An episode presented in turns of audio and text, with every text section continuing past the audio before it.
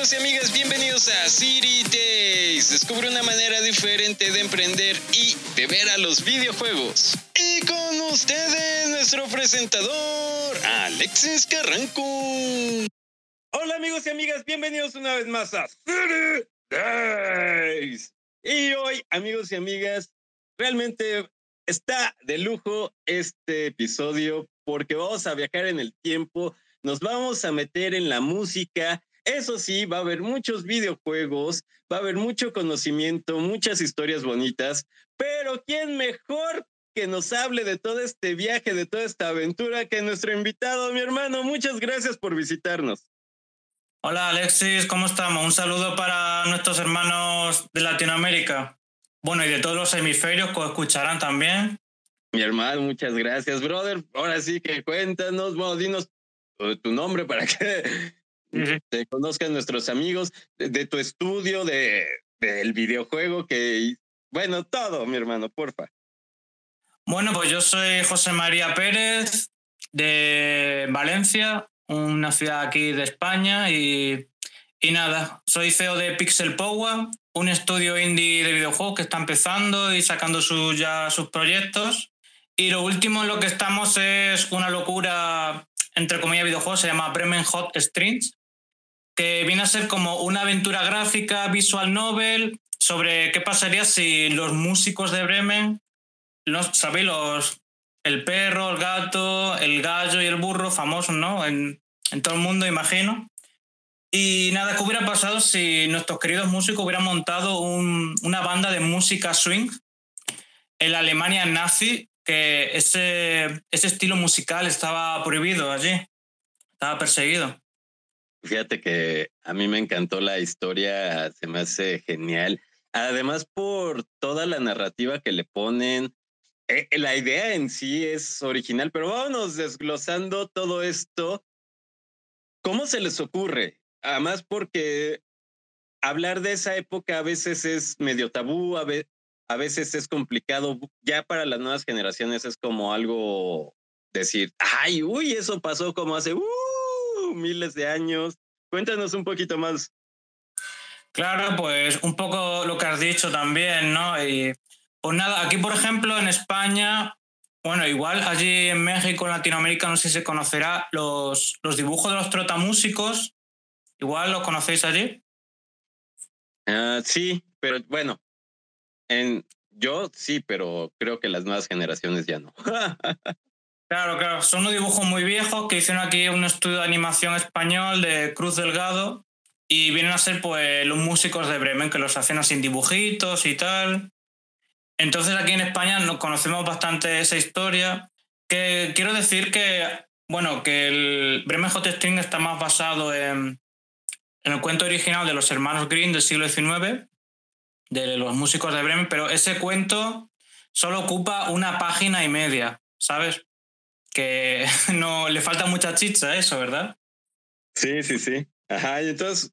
Nada, y pues nada, es darle un poco de giro al asunto, ¿sabes? Pues, pues mira, ¿qué, ¿qué tal si en el siglo XIX por los músicos de Bremen hubiera estado los años 30, ¿no? Con toda todo el quilombo, ¿no? Pero que es una palabra argentina, todo, todo el lío que hubo, ¿no? En, en Europa, en Alemania, ¿no? Años 30 y y por ejemplo, hay un cómic, novela gráfica, se llama Eras una vez en Francia, que a mí me impactó mucho la portada, y era sobre una calle de París, ¿no? Con, con las básicas así, la bandera nazi, y por detrás la Torre Eiffel.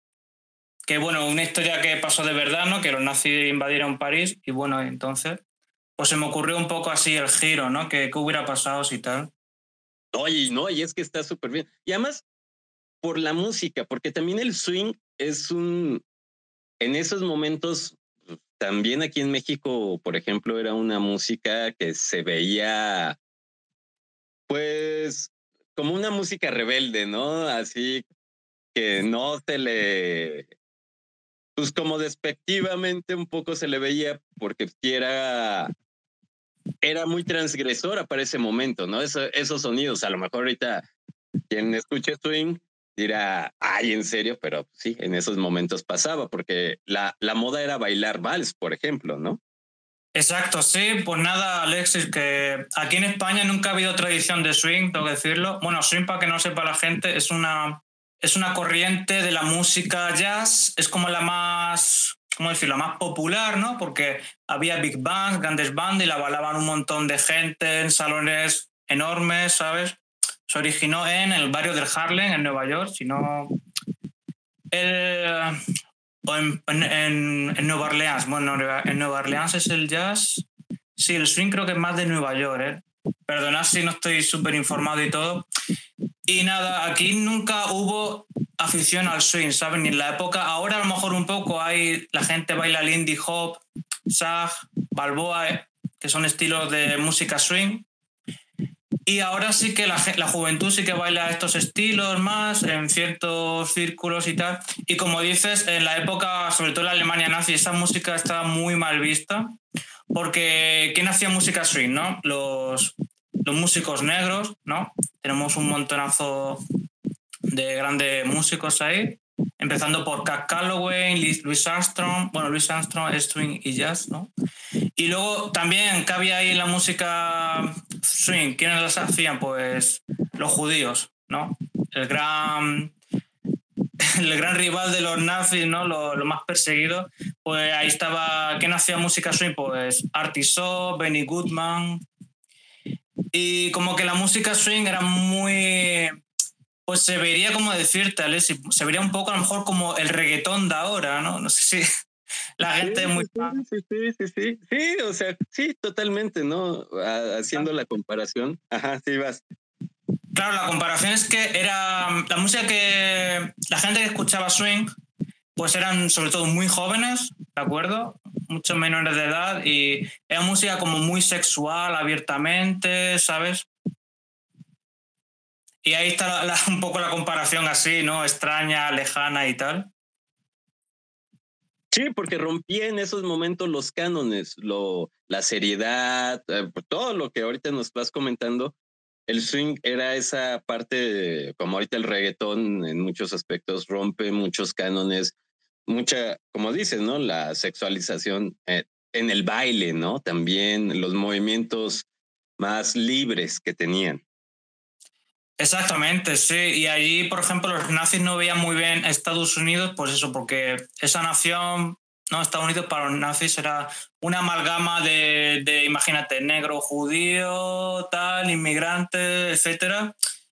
Y como has nombrado el vals antes, sí, el, el vals se veía como una música más pura, ¿verdad? El vals que viene del centro de Europa, creo y se escuchaba, sobre todo querían promover eso, baile vals y que no, y baile o música tradicional de allí, alemana, ¿sabes? Que no, no tengo nada en contra, ni, ni yo ni nadie, me imagino, de esos tipos de música, pero... Ajá, era lo que en esos tiempos se buscaba, ¿no? Y delimitar es como tal vez ahora que se nos quisiera imponer que solamente podríamos escuchar una música. Exacto, pues un poco con el tema de la pureza, ¿no? La pureza racial, pues mira, la pureza musical, artística, ¿sabes? Sí, y siempre, pues bueno, los jóvenes y no tan jóvenes, pero jóvenes de corazón, pues buscamos eso, ¿no? Siempre innovar, crear cosas nuevas. Claro, exactamente, y, y ser rebelde contra el sistema, ¿no? Un poco también. Y los músicos de Bremen Hot Stream, pues quiero que simbolicen eso un poco. Y ahora sí, mi hermano, ya que, ya que tenemos ahora el contexto más o menos de, del videojuego, de, de la historia del videojuego, a mí lo que se me hace muy interesante es como agarras a los animales de Bremen y cómo le pones en la novela gráfica. Y a lo mejor ahorita muchos amigos y amigas nunca han jugado un videojuego de novela gráfica, nunca se han metido a esto de la novela gráfica en, estas, en este aspecto. Cuéntanos un poquito más cómo es la dinámica.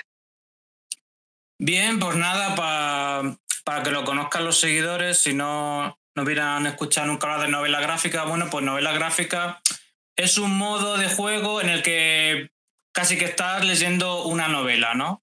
Una novela gráfica, digamos, porque tiene sus personajes, su fondo detrás. Y nada, y pues disfrutas de la historia, de los personajes, las situaciones que acontecen. Pero bueno, quiere decir que Bremen Hot Street no va a ser una novela gráfica al uso, va a tener componentes de aventura gráfica, o sea que se va a interactuar más con el entorno, va a haber una serie de puzzles, eh, que va a haber pues diferentes finales a lo mejor para la historia, ¿sabes?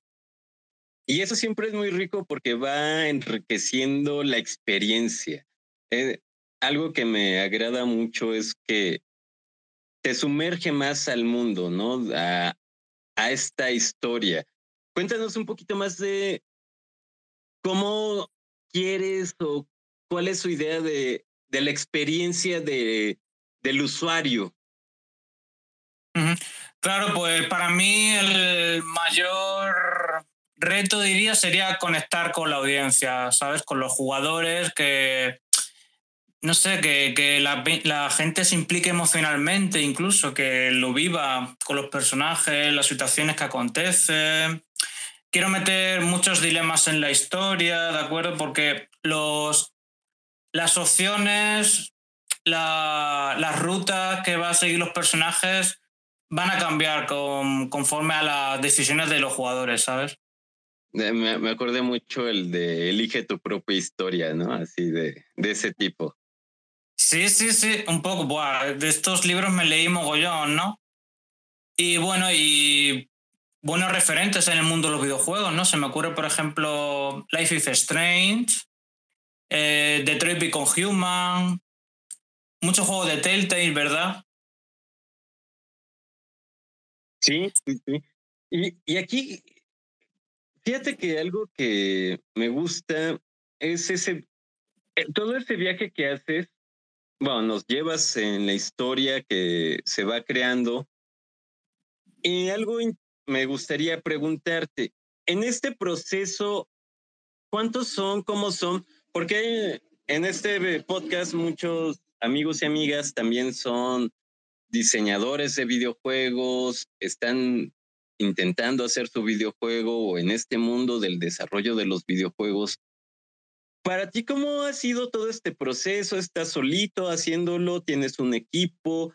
Porque también, amigos y amigas, este, los invito a que ahorita nos va a dar José María su, sus redes, todo eso, pero para que vean el arte del videojuego es muy bonito. Cuéntanos un poquito más de cómo estás haciendo este desarrollo. De acuerdo, nada, pues verme Hot Stream, no, bueno, para empezar un poco antes, yo conozco, tengo dos amigos aquí desarrolladores de videojuegos, se los he dicho muchas veces, para mí son los mejores de España, ¿vale? Ellos humildemente dicen que no, bueno, ellos son Carlos Vicent y Pablo Navarro de Castellón, una ciudad que está al norte de Valencia, como unos 100 kilómetros. Y nada, pues con ellos ya hice el videojuego de Explosive Dinosaurs, por ejemplo, que lo llevó Pablo. Dinosaurios explosivos, ¿de acuerdo? Lo tenéis en, en la Nintendo Shop. Y nada, y con esta gente, pues nada, yo me acuerdo que estaba haciendo la carrera de Bellas Artes y para el proyecto final, pues ahí surgió Bremen Hot Stream, porque yo quería hacer un libro de arte con los personajes y eso. Eso era antes de empezar que eso antes de empezar que esto se podría convertir en un videojuego, ¿no? Y me acuerdo que esto se lo enseñé a Pablo y a mí Pablo me animó mucho, me dijo que, que si que quiere sacar el videojuego este, que para adelante, que, que me van a apoyar y tal. Y bueno, en eso estamos. Estamos en desarrollo, estamos trabajando una demo jugable para que pueda disfrutar la audiencia y,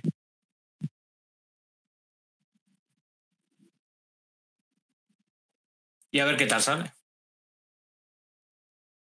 Nada más, bueno, con él, ahorita que nos cuentas de que estabas estudiando Bellas Artes, ahora entiendo más el, el, arte y yo creo que los amigos y amigas cuando vean el arte de este videojuego se van a dar cuenta.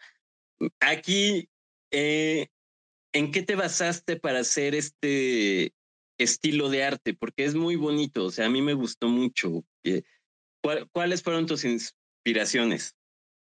Claro, pues muchísimas gracias, Alexis, por, por lo que has dicho ahora, ¿sabes? Para mí es súper como grafista, ¿vale? Quiero decir que yo en principio no soy diseñador de videojuegos ni programador, soy grafista, ¿de acuerdo? Eh, me he desempeñado profesionalmente en este mundillo, ¿no? Del videojuego, de los videojuegos. Ahora estoy por mi cuenta y eso. Y nada, pues muchas gracias, Lucy, por decir que los personajes o el diseño te parece muy bonito y tal. Eh, sobre estilo gráfico, pues, pues, ¿cómo decirte? Pues me fijo mucho en concept artists actuales. Un... Mira, tenía la chuleta aquí. Bueno, la chuleta aquí en España es como la hoja de referencia un poco, ¿no? Pues, por ejemplo, me he fijado en el. No sé si conoces a lo mejor el cómic de Black Sat, una novela gráfica bastante famosa. con, con animales así antropomórficos, ¿de acuerdo? Esa sería una de las mayores referencias, sin duda, la verdad. Y es que fíjate que lo que me agrada es tanto la historia, la, el arte que pones, porque se me hace que es algo muy rebelde más en estos tiempos, que a lo mejor en estos tiempos eh, el videojuego está diseñado muy para hacer mucha acción, mucho, a lo mejor gráficos, ah, o sea, como ahorita están los muy realistas, ¿no? El videojuegos o muy realistas o muy apegados hacia cierta, ¿qué será? como cómic, no sé, me voy más ahorita como estoy pensando en Valorant, Free Fire, que son videojuegos hacia lo toon, lo cartoon podría ser, pero lo tuyo rompe todo este esquema que estamos consumiendo, viviendo ahora los videojugadores.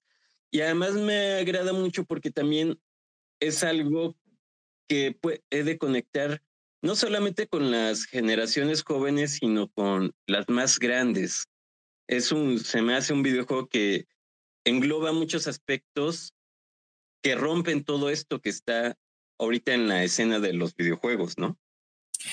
Sí, bueno, Bremen Hot Stream va a estar en, su liga, entre comillas, digamos, en su nicho, ¿no? Es un videojuego indie, independiente, con escaso, por no decir ningún presupuesto casi, ¿sabes? Y bueno, pues se busca un poco, sí, es un videojuego que va a ser clásico, ¿vale? Un amplio sentido de la palabra, ya, ya por la música, ¿no? Por la ambientación, a lo mejor. Pero bueno, yo trabajo en que todo esté cuidado, ¿no? Que, que todo se vea bien, se vea bonito, que se entienda, ¿sabes? Un videojuego muy bastante artesanal, ¿de acuerdo? Porque yo remiro, miro y remiro las cosas, reviso, yo qué sé, los guiones, los bocadillos, pues si puedo poner esta palabra mejor que otra, cosas así, ¿no? O si este personaje puede tener la gorra verde en vez de roja, mejor y cosas así. Lo intento, intento eso, que, que el videojuego refleje que esté todo cuidado y, y sea agradable para la audiencia. Sí, y además dijiste algo muy bonito, que es artesanal. Y esa magia de los videojuegos independientes creo que es única. El hacer algo con tanto cuidado. La entrevista pasada entrevisté a un amigo que hizo un libro, nos contó de su proyecto, se tardó cuatro años, pero se tardó tanto por esa dedicación que le puso para hacer su libro. Y ahorita con lo que nos cuentas, pues es igual, ¿no? ¿Cuánto tiempo llevas ya haciendo este videojuego? Sí, bueno, pues nada, igual es muy naif, ¿no? Pero si, si desarrollas tiempo, ¿no? Le pones esfuerzo a una cosa artesanal, pues sí, 100%. Yo creo que eso se va a notar y va a repercutir en el público, ¿no? No sé, una, una apreciación que tengo, ¿no? Que si lo ve esto bien, dice, ah, pues el trabajo que hay detrás, que eso se ve, influye. Y nada, sobre la eh, la pregunta, pues, ¿qué tiempo llevo? Pues llevo, acabé Bellas Artes hace, estamos en 2023, fue en 2020, me acuerdo, pues tres años llevo. Tres años nada menos. sí, ¿no? Se, se pasa rápido el tiempo y amigos y amigas, aquí ahora sí que quiero que pongan mucha atención porque vean, tres años en un trabajo, en un proyecto, hay veces que uno piensa, no, ya, en seis meses, en tres meses, lo hago, o cuando uno está jugando un videojuego, muchas veces no sabemos la historia o todo el trabajo arduo que hay detrás de un proyecto. ¿Y por qué siempre traemos proyectos como el del amigo José María? Porque son proyectos que nos inspiran y que tenemos que empezar a aprender a valorar más, porque el mundo indie es un mundo de artistas. Yo siempre he pensado que el videojuego indie es una parte de la contracultura que se genera y es algo que hay que empezar a valorar más y a disfrutarlo y apoyar a los pequeños estudios que van empezando como el de José María. José María, y aquí hablando de esto de contracultura, de de todo esto. ¿Cómo ha sido tu experiencia en estos tres años? ¿Cómo, has, cómo te ha cambiado tu propio juego? Nada, pues mira, nada, que oye, que muchas felicitaciones para tu amigo, ¿sabes? Que después de cuatro años que sacó su libro, ¿verdad? Que mucho ánimo y mucho, mucho apoyo, ¿no? Para estos proyectos indies, pequeños, contraculturales. Y nada, pues en eso estoy también. A ver si tengo suerte. Eh, tenemos pensado sacar el juego el año que viene, ¿de acuerdo? 2024. Nos quedaría año y medio, esperemos que, que lo tengamos y eso. Sobre el proyecto que cómo ha cambiado, pues no sabré decirte, la verdad. Yo que sé, por ejemplo, eso, como lo intento que esté todo bien cuidado y que se vea bien, por ejemplo, los personajes no han cambiado, no han variado de aspecto, ¿no? Estos tres años.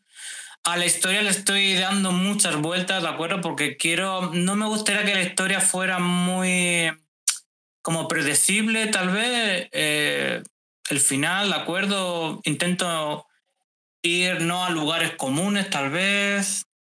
Sobre todo las vueltas están en el, en el guion, por ejemplo, y bueno, y estoy nada más empezando con el tema de de las redes sociales, ¿no? Porque como que me da mucha pereza.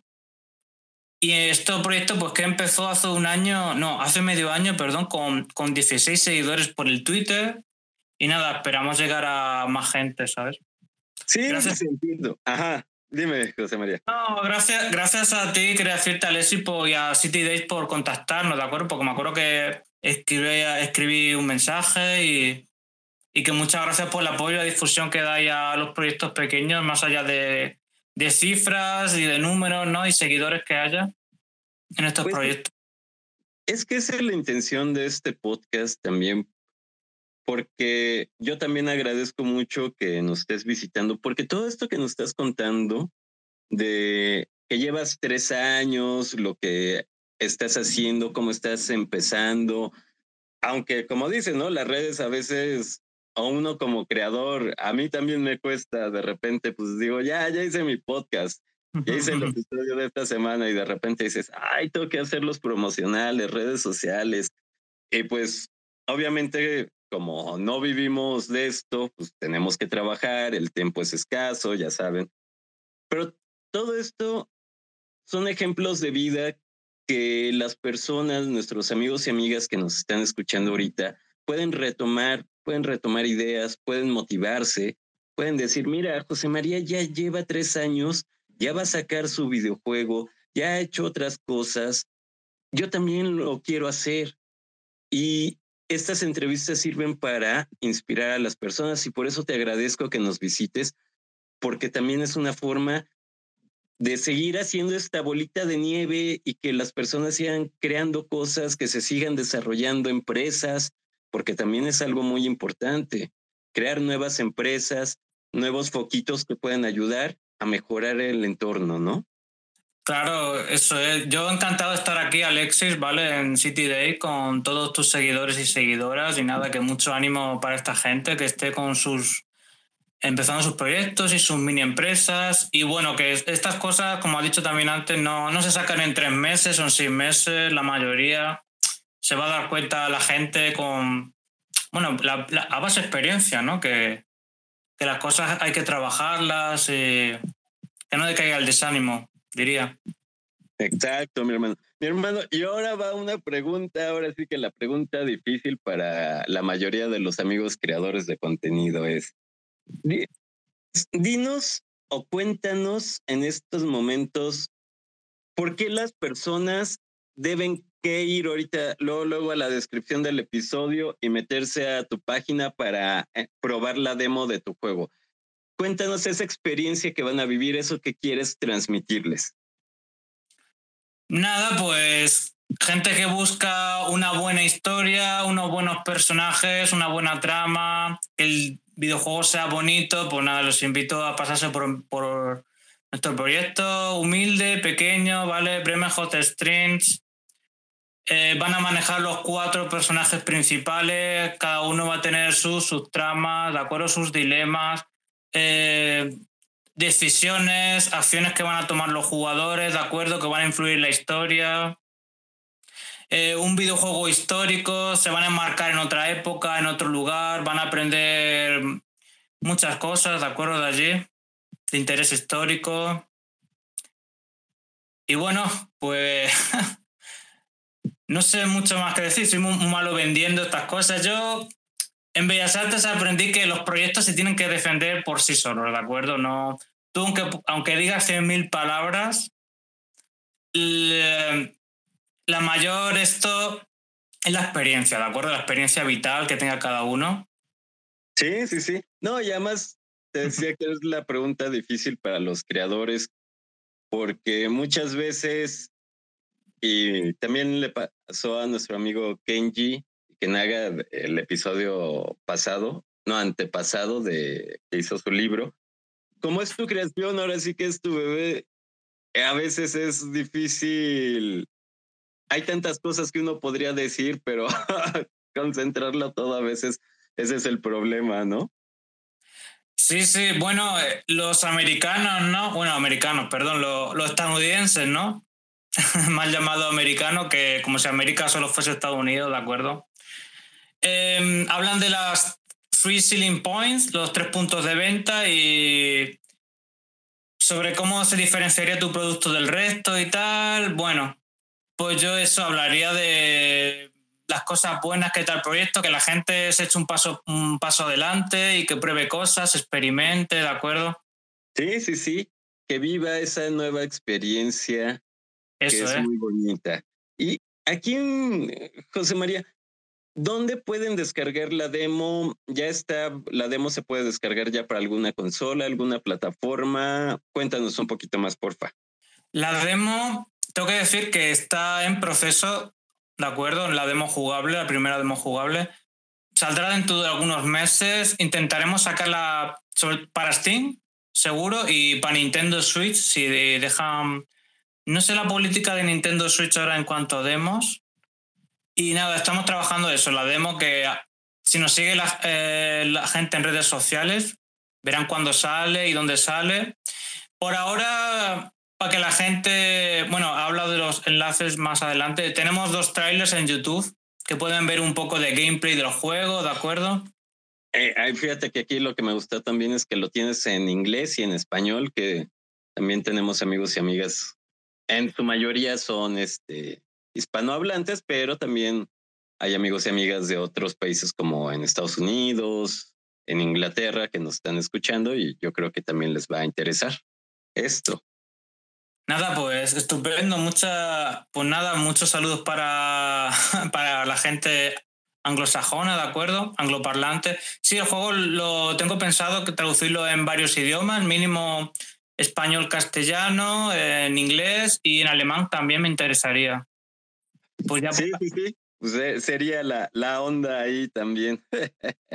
claro, exacto. Y, y ya como desarrollador independiente, este sueño lo tienen muchos desarrolladores, muchos amigos míos lo han cumplido aquí en España, pues que su juego se lance y se traduzca al japonés. ya por fetiche un poco, ¿no? Bueno, pero es que también es, es un mercado amplio, ¿no? De videojugadores que también... Y sí, pues, pues cuando uno hace algo, quiere que le llegue a más personas, que más personas vivan esa experiencia de lo que uno hace. Y hablando de vivir experiencias de lo que uno hace, ahora sí, José María, dinos todas tus redes sociales, tu página, donde los amigos y amigas de City Days pueden ver tu contenido, pueden ver lo que estás haciendo, seguirte. Vale, pues un momento que tengo aquí los enlaces, se me apaga la pantalla, bueno, cosas del directo, ¿verdad? En YouTube tenemos el canal Pixel Power, ahí subo material de, los trailers, los vídeos, ¿de acuerdo? Los gameplay. Eh, tenemos la página web oficial pixelpowa.net. Ahí podrán ver imágenes del juego, el desarrollo, cómo va, la historia, noticias. Y nada, Twitter. Nos podéis seguir por arroba pixel barra baja powa. Ok. Y en Instagram por Pixel Powa Studio, todo junto. Así Por que ahora amigos, solo tenemos esas dos redes sociales. pues amigos y amigas, ya lo escucharon. Además, ya saben que para quien tiene memoria de teflón como yo, es que nada se nos pega.